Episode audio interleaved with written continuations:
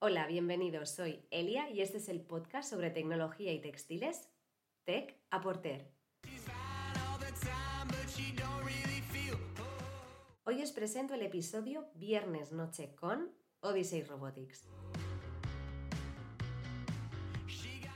En esta ocasión hemos charlado con Javier Martínez, CEO y fundador de la empresa Odyssey Robotics, y Rubén Collado, CSO de la misma.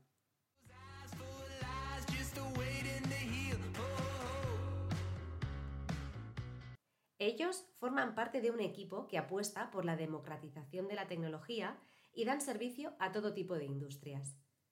Es una empresa de base tecnológica dedicada a la digitalización, automatización y robótica aplicada.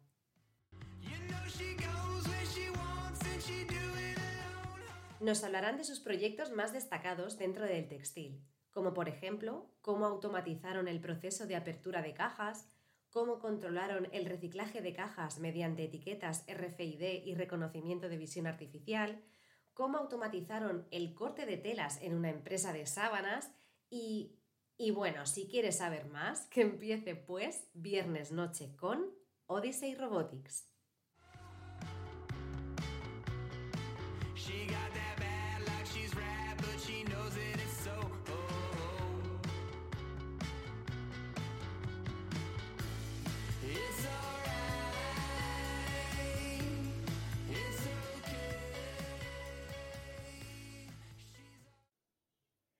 Hola, muy buenas noches. Bueno, pues hoy tengo que agradecer la presencia de Javier Martínez y de Rubén Collado, porque ellos eh, forman parte del equipo de Odyssey Robotics y es una empresa tecnológica basada en las tecnologías de visión artificial, inteligencia artificial y robótica. Y bueno, yo quiero que me expliquen muchas más cosas. Así que me voy a callar, quiero que se presenten, que nos cuenten quiénes son y, bueno, y vamos a seguir charlando. Sí que tengo que avisar que son las 10 de la noche, viernes, lo he dicho ya. No lo sé, me repito más que el ajo, no pasa nada. Y que en estos momentos se puede a lo mejor colar algún llanto de un bebé. Eso que vaya por delante. bueno, buenas noches, Javi. Hola, buenas noches, Elia. Pues bueno, Javier, es que claro, yo ya te llamo Javi porque como ya nos conocemos hay un poquito de, tiempo. es perfectamente.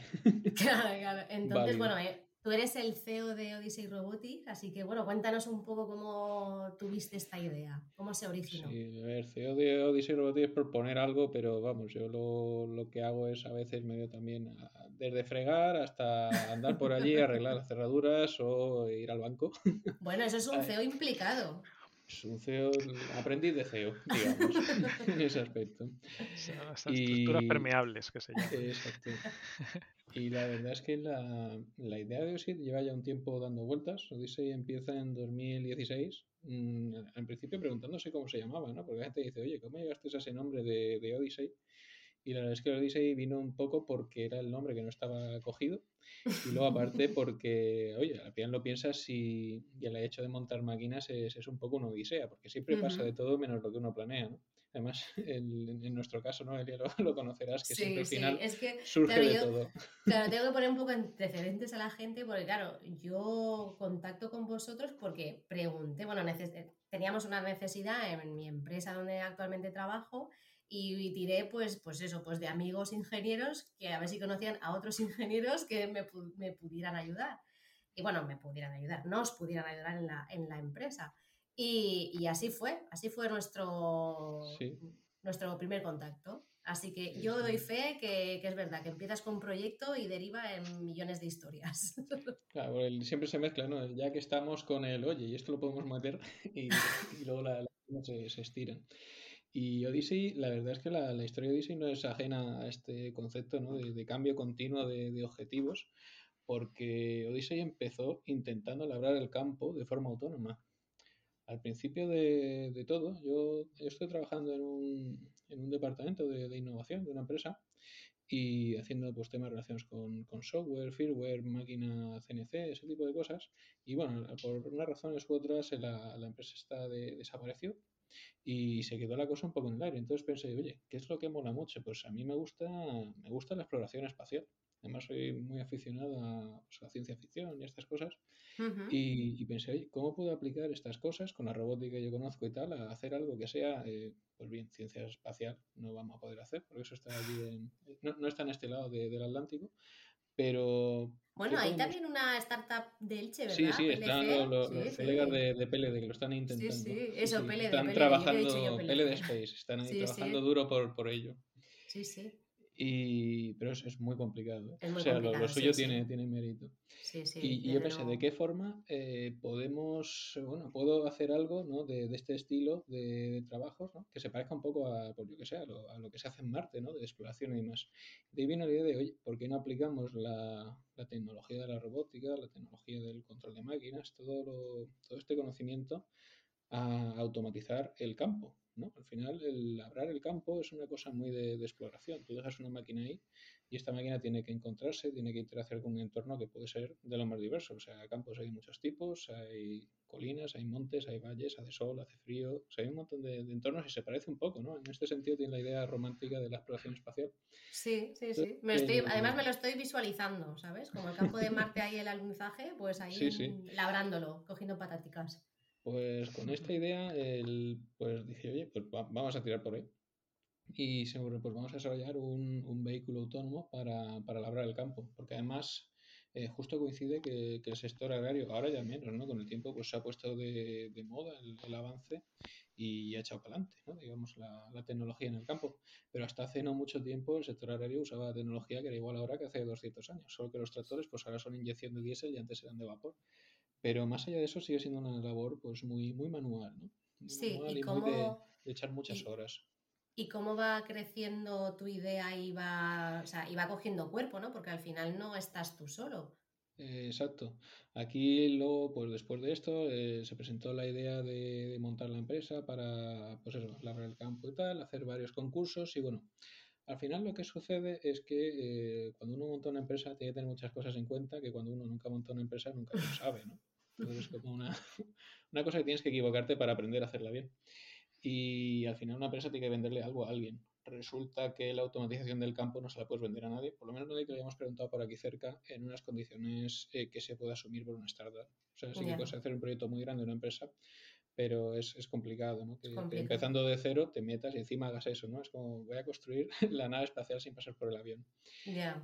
Y entonces ahí lo que hicimos es, bueno, al final la tecnología clave que usábamos en, en este vehículo del campo era la, la, visión artificial. Porque ahora mismo hay muchas medios siguen por el GPS y otros medios, pero al final el campo, oye, yo estoy viendo por dónde me muevo y puedo interaccionar mucho más ricamente con el entorno. Bueno, en, en, por hacerlo breve, lo que hicimos fue pivotar de modelo de negocio al vehículo industrial autónomo. Es uh -huh. decir, que hay en la industria, hay carretillas, hay vehículos autónomos de otro tipo y hay una serie de tareas de transporte y de logística interna eh, que en muchos procesos pues, son directamente a veces cuellos de botella. ¿no? Y decimos, vamos a intentar convertir esta adaptación, esta capacidad de entender entornos eh, hostiles o complicados, vamos a adaptarla al vehículo autónomo industrial. Entonces abrimos todavía un melón más grande, o sea, esto de que hay que equivocarse por segunda vez o, o casi, ¿no? Y, y, aquí lo que hacemos es, pues, oye, vamos a ofrecer eh, vehículos autónomos a medida, es donde sale Odyssey, el, la, la, primera versión de, de, Odyssey. O sea, eso fue como vuestro punto de partida, ¿no? Por así exacto, decir. De, exacto, ahí es donde digamos que arranca Odyssey, ahí es donde conseguimos hablar con, con SEAT, donde conseguimos hablar con Vale, con otras empresas, eh, también a modo de como, como, vendedor directo al cliente o como integrador en un proceso de integración más grande ¿no? con, con, otras, con otras empresas y, y empezamos a moverlo. ¿Qué sucede? Que al final eh, los vehículos industriales están muy ligados a eh, proyectos muy grandes, automatizaciones muy complejas. O sea, eh, no todas las empresas se pueden permitir tener un vehículo industrial sí. porque es que directamente sus procesos no lo requieren. ¿no? Yo te iba a preguntar, ¿no? Porque al fin y al cabo imagino que habrá más industrias, no sé cómo llamarlas, estándar, que no de alto nivel, por así exacto, decirlo. Exacto, exacto. Entonces digamos que el, que el vehículo autónomo es un artículo complejo de vender. Es decir, es mucho más complejo de vender prácticamente que, que lo que es el vehículo en sí. Claro, y para la gente que a lo mejor no entienda muy bien lo que es un vehículo autónomo, aunque ya la palabra lo dice, pero ¿podéis detallarlo un poquillo más? Sí, sí, disculpa, es que como al final eh, soltamos el rollo tantas veces que al final ya, ya. uno vive No, pero no te preocupes, porque este al final sí que es verdad que cuando estamos un poco metidos en este sector de una manera directa o indirecta, al final sabes un poco lo que es, pero sí que es verdad que hay mucha gente que es curiosa del tema pero que a lo mejor no sabe exactamente qué producto, es.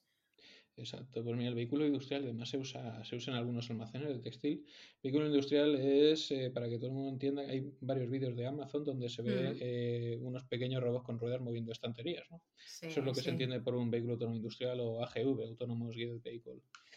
Y de esos hay muchos tipos. Eh, un vehículo puede ser como esos, que son vehículos fabricados a medida por una tarea específica, hasta pueden ser carretillas autoguiadas o incluso camiones enteros eh, llevando cosas por, entornos mineros. O sea, pueden ser, al final el, vehículo en sí es lo de menos, lo que cuenta aquí es el sistema de guiado, que, es la forma en la que tiene el vehículo de ir de un sitio a otro. ¿no? conjunto de, elementos tiene que tener algún tipo de cerebro que le permita hacer su tarea. Entonces, eh, digamos que hay muchas tecnologías para, estos tipos de vehículos y nosotros lo que queríamos hacer era aprovechar lo, que sabemos hacer, que era oposicionarnos por visión artificial. Como sucede de nuevo y comentaba, eh, es complicado eh, el mercado de este tipo de, vehículos y por lo tanto, pues volvemos a, mover el modelo de negocio. Poco a poco vamos afinando a, lo que nos tenemos que dedicar realmente. En este caso, de nuevo, nuestro fuerte es la visión artificial. La visión artificial puede hacer muchas cosas. La visión artificial, eh, aparte de guiar vehículos, puede servir para detectar defectos, para inspeccionar y puede servir para al final eh, controlar de forma automatizada y con una riqueza de elementos muy grande eh, lo que acontece en, un, en una planta o en un proceso. Sí, porque esto se pone, este tipo de tecnología, para hacernos ahora, por ejemplo, una idea. En la industria textil, eh, pues para detectar, por ejemplo, fallos en los tejidos o si se ha colado algún elemento, ¿no? Pues que no debiera de estar ahí roturas, desgarros, arrugas, eh, todo aquello que una persona eh, puede ver es una cosa que además lo tenemos nosotros como un poco el lema, no es nuestro lema en artificial. Si una persona lo puede ver, nosotros podemos automatizar el control de, ese defecto, ¿no? E incluso más allá. Porque lo, bueno de los sistemas de visión es que las personas con el tiempo se cansan. Cuando hay personas en elementos de cribado, por ejemplo, cribando, eso pasa mucho en, alimentario, ¿no? estoy cribando tomates, al final ocho horas al día cribando tomates, te digo yo que algún tomate se te escapa. Eso por, por, mero aburrimiento. ¿no?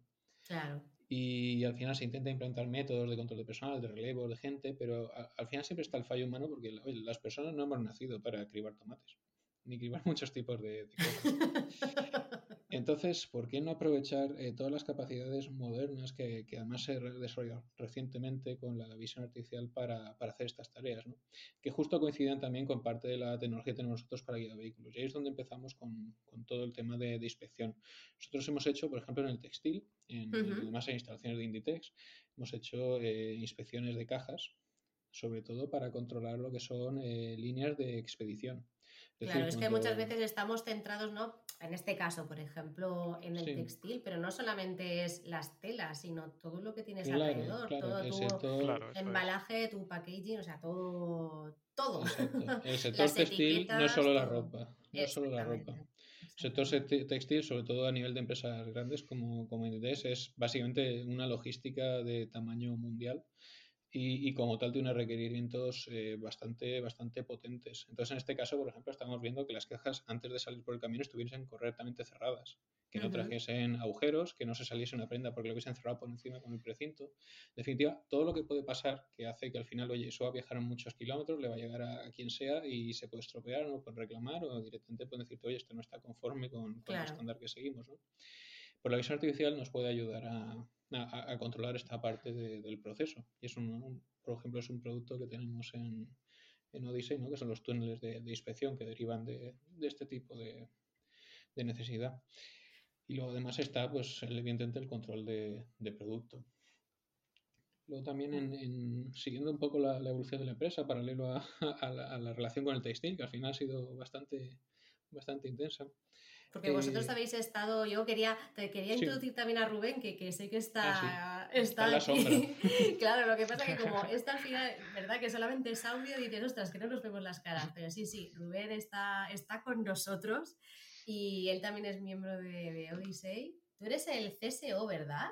Sí. Que yo lo he buscado y digo, ostras, no sabía yo exactamente cuál era el término.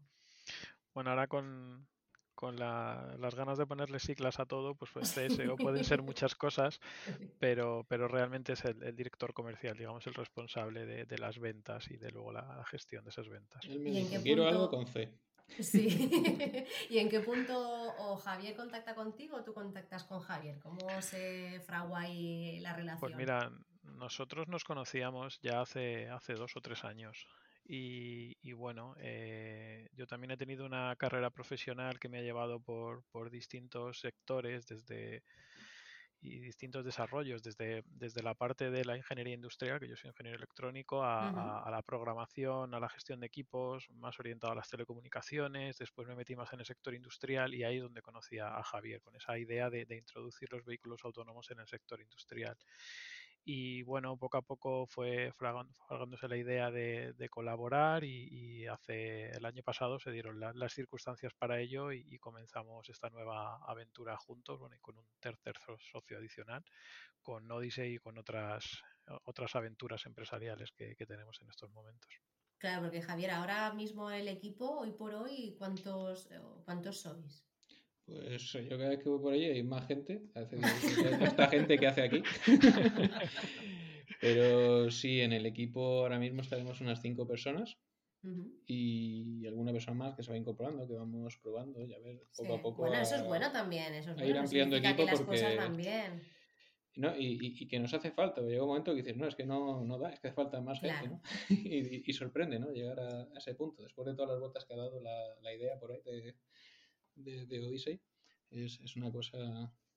¿Y, cómo, ¿Y cómo empezáis? Bueno, no sé si es vuestro, vuestro primer proyecto grande, el, el trabajo que hicisteis para Inditex, pero si nos podéis contar algunas, eh, algunas algunos trabajos, bueno, algún trabajo importante que hayáis desarrollado dentro de, de, la empresa, algo que dijerais, ostras, esto ha sido todo un reto. Pues a nivel de, de retos, en Odyssey digamos que tenemos varios, varias vertientes de reto, ¿no? Por un lado es conseguir vender las máquinas, ¿no? La, parte de, oye, vamos a alcanzar este proyecto, vamos a conseguirlo y vamos a, evolucionarlo como proyecto, ¿no? De, de producción. Y luego aparte está el reto tecnológico. Entonces sí que hemos tenido eh, proyectos muy bonitos en, los dos, en las dos partes. Eh, por ejemplo, a mí, a mí evidentemente, yo también soy, soy ingeniero, como decirlo antes, soy ingeniero mecánico que aprendió a programar en algún momento. Y... Estamos aquí los tres ingenieros. Exacto. Y, y, la parte técnica, por ejemplo, hemos tenido eh, que dar soluciones a cosas, por un lado, de, visión artificial, que, que, ahora mismo pues tampoco tienen un equivalente muy directo con, con soluciones industriales y luego también de robótica aplicada, ¿no? que es lo más bonito porque lo ves moverse, eh, funcionar de forma coordinada, de forma rápida, ¿no? con la, precisión de, de, los robots. Y tenemos, por ejemplo, un proyecto de una abridora de cajas.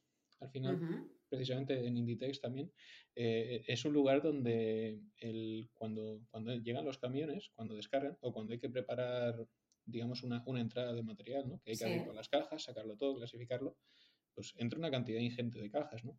Pues de alguna forma todo eso hay que abrirlo, hay que sacar el contenido y, y, y, de alguna forma meterlo en, en, su sitio, ¿no? Para que esté almacenado de una forma controlada.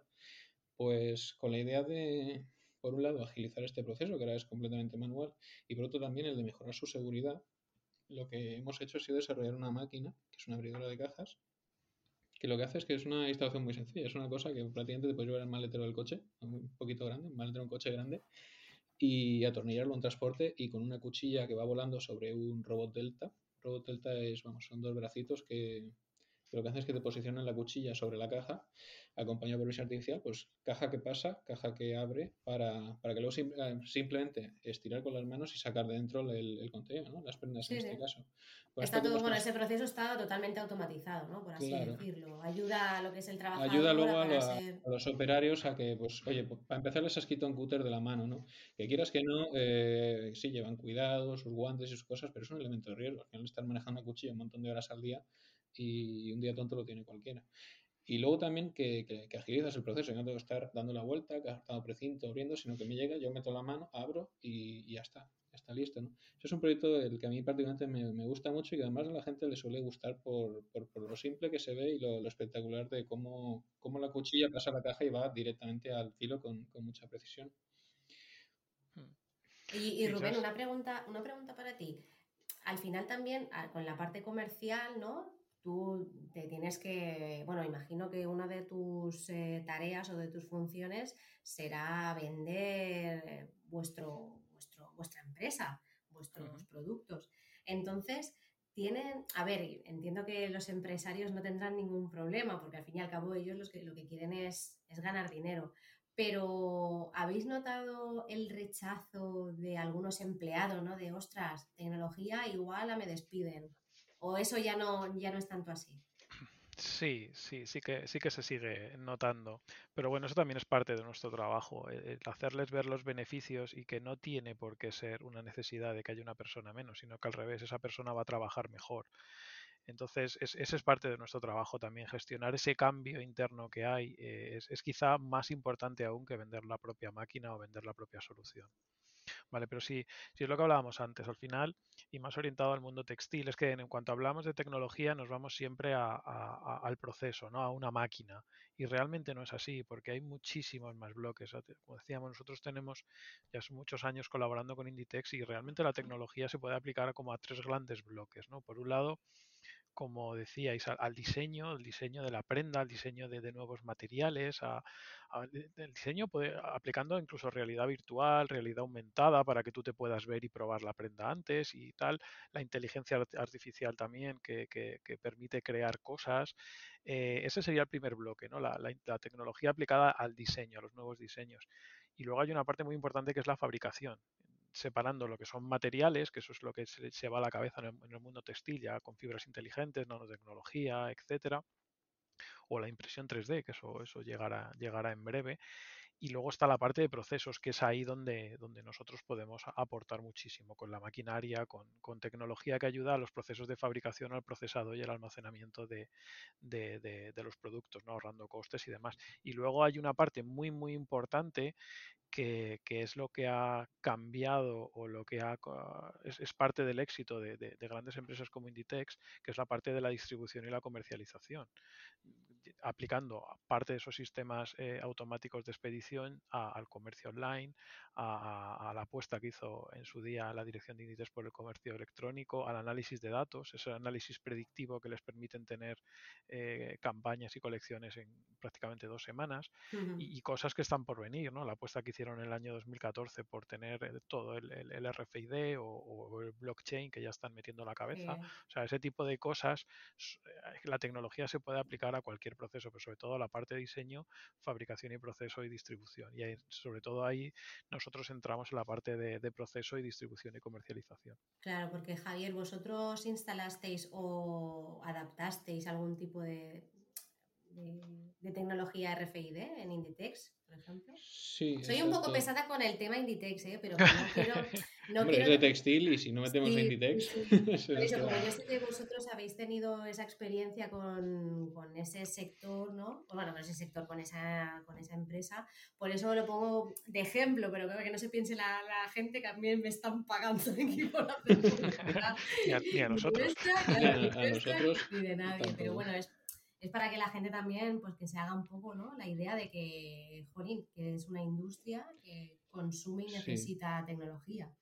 Sí, en el caso del, RFID, eh, la verdad es que en el caso de prenda agiliza muchísimo eh, lo, que es el proceso logístico. por si alguien no lo conoce, el RFID son una, bueno, lo, que salta en las tiendas cuando, cuando sales sin pagar la ropa. ¿no? Sí, la etiqueta, ¿no? La etiqueta esta que es como, como, con relieve. Exacto. Esta, esta, etiqueta lo que hace es que es una etiqueta pasiva y cuando recibe una cierta onda de, de radiofrecuencia eh, responde ¿no? y dice, oye, yo me llamo tal. Y si tal, pues no ha salido por la caja de la tienda, pues salta la alarma. ¿no? es, es lo que pasa. En el caso de la logística, lo que hace es que va a una serie de lugares que tienen unas antenas de RFID que emiten esta frecuencia y le va diciendo, pues yo soy el con par de zapatos tal y estoy pasando por este puesto, ¿no? Entonces, claro, cuando tú tienes una caja que dentro tiene 20 pares de zapatos, imagínate lo rápido que es que yo paso una caja por un sitio de estos y ya sé totalmente lo que hay. Entonces, el, agiliza muchísimo el empleo del RFID en lo que es el proceso logístico. No necesito eh, fiarme de lo que alguien dice que ha metido dentro, sino que lo puedo medir en cada estación, en cada punto, sabiendo con precisión total eh, lo que hay en ella. O sea, lo que da es una trazabilidad muy buena de producto. Y luego, aparte, eh, nosotros hemos hecho soluciones de RFID también asociadas a, túneles de inspección, porque al final el túnel de inspección utiliza la vista, pero hay cosas que no se pueden ver a la simple vista. Entonces, eh, yo puedo ver que una caja está bien o está mal. Por ejemplo, en un caso que, no, hicimos una, prueba también, una demo, eh, teníamos que ver si una caja se podría reciclar o no. Porque, claro, ahora mismo cuando mueves tal cantidad de cajas como mueve Inditex, eh, hay que reutilizar las cajas. Entonces, las cajas se reutilizan varias veces, pero claro, llega un momento que no se pueden reutilizar más. Entonces, ¿qué pasa? Que las cajas, pues cuando no se pueden reutilizar más, van a una destructora. Claro, si la, caja lleva dentro algo antes de irse a la destructora, eh, la destructora al final se atasca, se estropea y queda, crea un paro, ¿no? y queda un, lío. Entonces, eh, ¿qué es lo que hicimos? Pues aparte del control visual para ver si esa caja se podía reutilizar visualmente, lo que añadimos fue una antena de RFID. Porque claro, si la caja viene abierta, nosotros vemos lo que hay dentro. Pero si la caja viene cerrada, eh, ahí ya no hay, no hay magia. O sea, me tendría que pasar como el que se pasa la carta por la frente, ¿no? Para, ver lo que pone. Pues esto sería un poco parecido. ¿Qué hacemos? Metemos RFID ahí. Al estar con todas las penas trazadas por RFID, oye, si pasa y no salta nada y la visión te dice que eso está para destruir, puedes estar seguro de que, de que esa caja es para reciclar. Y, aquí es un punto donde, pues bueno, hemos aplicado también la, tecnología de RFID mezclada además, o sea, sumada al reconocimiento por, por visión. Muy bueno, es que, es que me lo estaba imaginando conforme me lo ibas explicando, me lo estaba imaginando, digo, es que, claro, es una pasada. Eh, también comercialmente, ¿cómo veis eh, la actitud de, los, eh, de los empresarios en ese aspecto? ¿Lo veis, ¿Los veis receptivos o los veis...? O sea, sé que os he preguntado, ¿no? Por, por, la parte del empleado, pero por la parte del, del empresario, aunque pues, eh, lo que estábamos comentando antes, ¿no? Que quieren ganar dinero y que optimizar también sus recursos, pero siempre hay una buena actitud o también hay algo de recelo ahí. Hombre, aquí el, el empresario al final, el, al final la empresa tiene que tener un rendimiento, ¿no? Y todo lo que te ayuda a que tu proceso sea más óptimo, más controlado, evidentemente redunda en mayor rendimiento. Lo que hay que aquí también es un cambio de mentalidad, que supongo que es lo que Rubén quiere comentar, que le he chafado. Sí. y, sabes qué pasa, que estaba pensando en que hay, hay mucha diferencia entre estas grandes empresas que estamos hablando y la, y la industria más local, que, que más la, industria familiar, que, que necesita ese, ese empujón de digitalización y de automatización en, su propia industria. Eh, hay muchísima diferencia. Estamos hablando de, ligas totalmente diferentes. Cuando vas a, empresas familiares, a, pequeñas industrias locales, eh, ahí sí hay cierto recelo, pero digamos que la digitalización ha ido tan rápido estos últimos años que o lo haces o estás perdido y creo que, ya mucha gente está apostando por esto porque no le queda otra. Sí que es cierto que hay cierto recelo, ¿vale? Pero también es verdad que parte de, y sobre todo la industria textil de la comunidad valenciana, ya ahí están entrando segundas y terceras generaciones y están empezando a apostar más por todo esto. De hecho, eh, digamos, a raíz de lo que comentaba Javier antes, eh, eh, el propósito transformador de Odyssey es precisamente ese, es como cómo vamos a hacer para que esa tecnología que nosotros dominamos, que es la visión artificial, la inteligencia artificial, vamos a bajarla a la pequeña industria, porque eso siempre ha sonado a soluciones de la gran industria y no es así. No es caro realmente aplicar este tipo de tecnologías. Eh, lo que pasa es que, claro, evidentemente no es lo que se ha hecho siempre. Y esa, esa parte de disrupción, aplicar esa tecnología en empresas tradicionales o en sectores que son más conservadores, como puede ser el sector textil, sí es complicado. Pero bueno, ya se está haciendo. De hecho, sí, yo creo que es algo ¿no? que, que, que, al final es un poco que debe de desembocar ahí, ¿no? Al final la digitalización es que es el, el fin, o sea, es el, lo que debe de ser al final. Claro. Aquí lo que sucede es que, eh, claro, ahora las empresas se ven con la necesidad forzosa de digitalizar porque si no es que su competitividad desaparece, ¿no? Se, se diluye con el entorno en el que estamos. ¿Qué sucede? Que muchas eh, han tenido experiencias traumáticas con los intentos de digitalización, por, porque, claro, al final, eh, como dice Rubén, son sistemas, son entornos que están pensados para, pues, bueno, para lugares que ya son ciertamente un poco monstruos ¿no? de, tamaño. Y muchas veces, eh, ¿qué sucede? Que, como dice Rubén, realmente controlar estas métricas en una empresa con, estos sistemas, estas máquinas, eh, es rentable. O sea, es rentable desde el momento en que yo ya sé lo que está pasando. ¿Qué sucede? Que en el análisis económico de estas máquinas eh, muchas veces entra la incertidumbre de que como no hay datos, como no se está tomando ahora, como ese proceso de registro no se está realizando, no hay nada con lo que compararlo. ¿no? Entonces, eh, a la hora de invertir, el empresario que tiene incertidumbre contra eh, promesas, y es un poco, es la complejidad contra la que nos enfrentamos, porque al final eh, son procesos que, están resueltos tecnológicamente. Como, perdona que te corte, como un poco a largo plazo, ¿no? O sea, no es mm. un, una... medio plazo, exacto. No es instantáneo.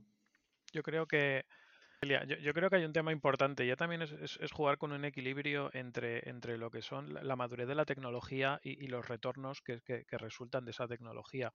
Y es que realmente estábamos hablando del RFID, el RFID ha explotado en estos últimos 10 años, pero el RFID es una tecnología de la Segunda Guerra Mundial. O sea, es que parece una locura, pero es así. Eh, ese tipo de cosas es la que tenemos que, aprender a bajar a la tierra mucho más rápido. Y luego están los retornos de inversión. O sea, el hecho de que antes se trabajaba con retornos de inversión de dos años y medio, tres años, como mucho dos, ahora como un proyecto no tenga un retorno de inversión menor de un año, es inviable. ¿Por qué? Porque vivimos en un entorno en lo que llaman tan, el entorno buca, que, es tan cambiante, tan, tan drásticamente volátil, que necesitas un retorno de, inversión muy, muy rápido para que esa inversión que tú vas a hacer eh, sea, sea rentable muy rápido.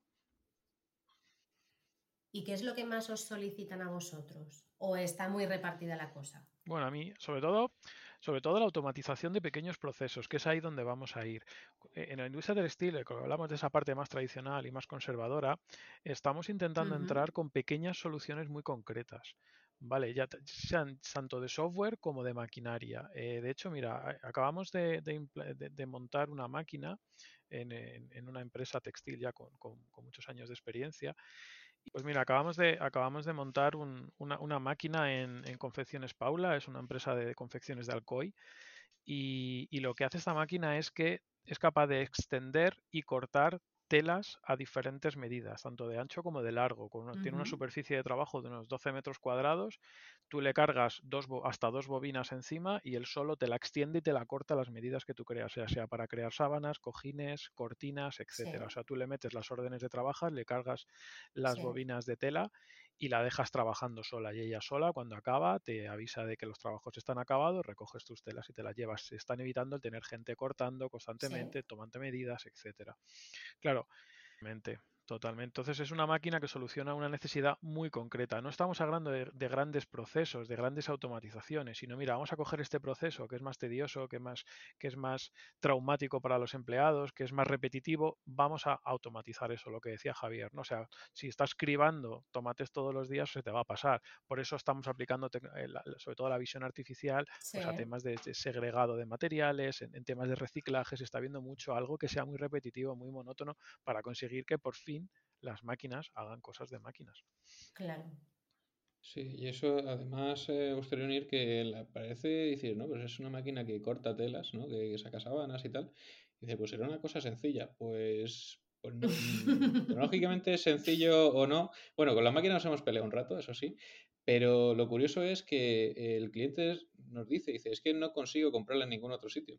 O sea, aparte de la, de, bueno, la escasez de muchas cosas ¿no? que tenemos ahora últimamente, hay una escasez también de, de, lo que es empresa industrial, porque muchas veces te dicen los clientes, no es que llevo comprando máquinas de octava mano, no sé cuántos años, porque ya no los fabrica nadie, pero en cambio sí que hay demanda para ellas. ¿no?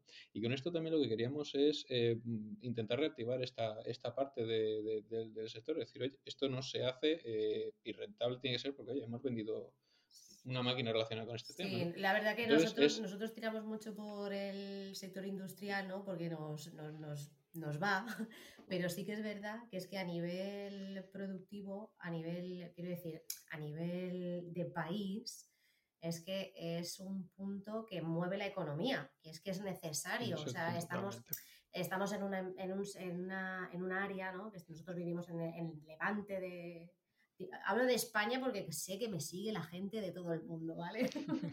Pero sí que es verdad que, lo que mueve la economía, eh, perdón, no me estoy liando, quiero decir que aquí en el Levante se mueve mucho los servicios, que están muy bien, pero sí que es verdad que no puedes dejar de lado por nada del mundo el sector industrial, que es lo que realmente, o sea, quiera la gente o no, es lo que mueve la economía de un país. Sí, de hecho los, los salarios de mayor nivel eh, en cualquier, vamos, si se comparan las actividades, están relacionados todos o con la parte eh, ya de financiera, abstracta, de gestión, consultoría y demás, o si no con la parte industrial. O sea, si queremos caminar a lo que es el empleo de calidad, ¿no? Eso que nos venden tanto por aquí. Eh, yo, vamos, yo creo, y esto ya es personal, el que si no es de una forma que promueva lo que es la industria, que además ahora con todo el tema del coronavirus lo estamos viendo, ¿no? Lo vulnerables que somos a esta necesidad eh, yo creo que es una cosa, vamos, estrictamente necesaria para poder eh, levantar cabeza. Sí, yo eh, estamos en un paréntesis ahora de, de, la, de, la, charla, pero sí que es verdad que a mí me alucina ver la cantidad de industria que no tiene personal técnico. No sé si os ha pasado, pero decir, madre mía, estoy, pues eso, ¿no? Visito una empresa del sector del calzado, de, de, lo que sea, del juguete, del plástico, de, en fin, de millones de sectores diferentes. Y decir, pues me falta aquí un ingeniero, un arquitecto o un lo que sea, hasta un delineante, ¿no? Quiero decir, un personal técnico que, sepa llevar ciertos, ciertos aspectos, valga redundancia, técnicos. Hmm. Pero bueno, cierro paréntesis que no me quiero, perder. Eso, eso, es la globalización. Sí, yo creo que si, si algo nos ha enseñado todo lo que ha pasado el año pasado, eh, es que la globalización eh, llevada al extremo, como lo hemos llevado, no es una buena estrategia y que tenemos que volver a apostar por, por, una, por una industria local, por un comercio de cercanía, que está muy bien la globalización, pero no se puede llevar al extremo en el que estábamos intentando llevar de destruir la industria local. Eso, mm. eso es un error. Sí, pero bueno, venga, vamos a ser positivos. Contadme algún gran proyecto que o hayáis realizado o que estéis ahora desarrollando.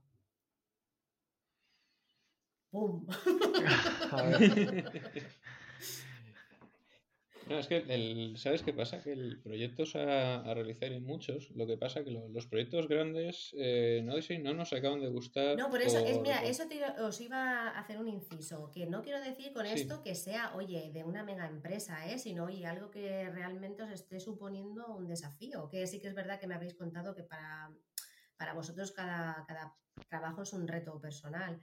Pero bueno, de aquello que digas, ostras, pues esto no nos habíamos metido aquí y lo hemos conseguido, o no lo sé, algo así que... Quizá para mí lo, más interesante que tenemos ahora entre manos es, sobre todo es la robótica aplicada, ¿no? Porque al final cuando hablamos de inteligencia, de visión artificial, hay, hay mucho software implicado y eso al, al no ser tan tangible e, es menos impresionante, ¿no? Aunque sí el resultado final. pero cuando hacemos soluciones de robótica aplicada, eso sí que representa una, parte mucho más tangible y sí que parece mucho más impresionante, ¿no? Con, sobre todo con el tema, Javier, de, los movimientos relativos sobre, sobre de montar brazos robóticos sobre CNCs, por ejemplo, que es una solución que estamos aplicando ahora. Ostras, ¿y, en qué, en qué concretamente? Pues esto es, a ver, a Odyssey nos llegan muchas ideas y nosotros las acompañamos eh, mucho tiempo, ¿no? Y luego hay algunas, que es lo que comentaba, ¿no? Hay, hay proyectos grandes, lo que pasa es que los proyectos grandes siempre nos dan un poco de miedo por, por toda la, toda la parafernalia que tiene asociado, ¿no? Porque el, no es lo mismo hacer una máquina que me digas, no, es que vamos a hacer esto y de esto luego hay que repetirlo 40 veces e instalarlo en todo el mundo, ¿no? Entonces al final eso dices, oye, cuidado que, aquí no estamos jugando ya, ya mucho. Entonces de esos proyectos sí que estamos ahora en, curso ¿no? de, de, cerrar uno, en el que lo que estamos haciendo es una ampliando una, una máquina. Es una máquina que se dedica a mecanizar unas, unas planchas de, de, material poroso y lo que hay que hacer es, es una cosa muy simple, o sea, lo que hay que hacer es pintar encima una serie de marcas una vez que el material está procesado. Eh, ¿Qué sucede? Que este material procesado es bastante quebradizo, es bastante complicado de manejar y aparte eh, necesita unas tolerancias de calidad bastante estrictas por lo, el objetivo que tiene ¿no? para, para, emplearse. Y ahora mismo el, este cliente tiene una planta entera de, con, con, todos sus trabajadores y todo, dedicada simplemente a pintar con distintas técnicas, desde rotulador hasta impresor de inyección de tinta para pintar estas planchas. ¿no? Ostras y que dicen y nos dicen, no, es que estoy moviendo una barbaridad de metros cuadrados de material de una nave a otra porque no puedo pintarlo a la vez en el mismo proceso. Entonces, una cosa en la que estamos trabajando es en ver si eh, acoplando un brazo robótico, un brazo que, hemos desarrollado en Odyssey, eh, a, estos CNCs, que es un CNC estándar, eh, podemos hacer esta impresión sobre la máquina mientras una parte de la máquina está fresando, está mecanizando la plancha, la otra está pintando encima, ¿no? Sobre la que ya ha mecanizado, trabajando a, a dos bancadas o a tres o a las que sean. Y ese es un, un proyecto muy bonito, eh, también muy grande, que, que nos, vamos, a nosotros nos, nos, motiva bastante ahora y esperemos que, que, podamos sacar adelante con eso. Además es como, es como la segunda derivada de la optimización industrial. O sea, pasamos de un sí. proceso manual en el que, bueno, compro una máquina y ahora eso lo hace una máquina. Y ahora vamos a ver cómo esa máquina que hace un único proceso, en el mismo espacio y en el mismo tiempo, vamos a intentar hacer dos procesos. Claro. Por favor, Entonces... contratar a Odyssey para todo. o sea, es que, no, es verdad.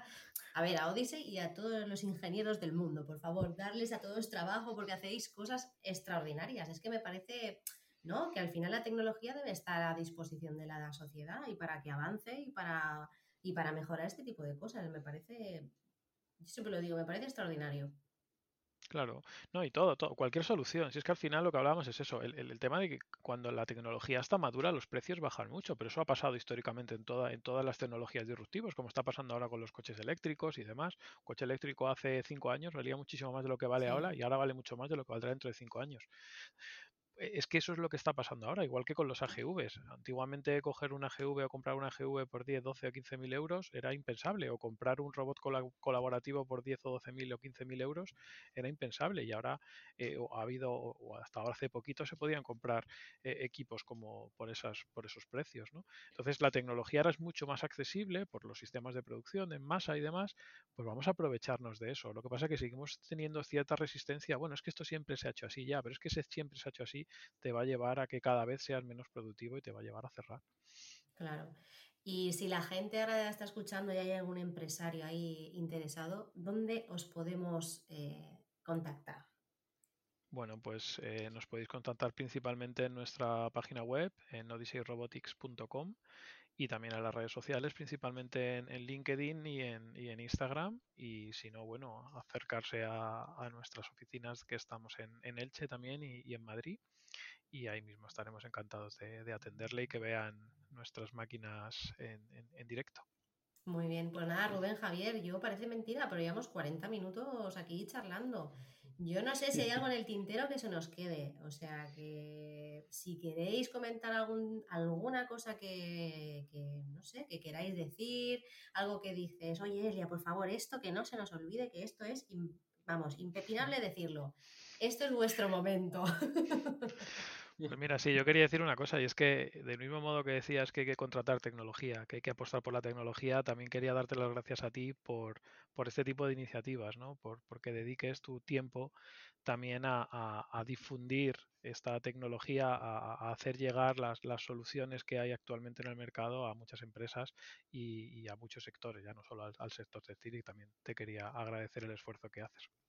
Nada, nada, esto, vamos, yo me, acabo de hinchar como un pavo real. Yo, vamos, encantada, porque como es algo que hago con, con mucha ilusión y que me gusta, porque al final eh, es una manera, mmm, al final como de socializar, ¿sabes? De cosas que, que, te gustan. O sea, está muy bien, por favor, la gente que tenga eh, alguna motivación, algún sueño, algún hobby, por favor, que lo explote, porque al final es algo que conoces a gente estás informada de un montón de cosas que se están haciendo, que son súper interesantes y que, bueno, a mí porque me gusta el, el faranduleo este de los podcasts y al final me lo paso genial y, y, ya te digo que no, que no, gracias a vosotros por hacer este trabajo y hacer un mundo mejor.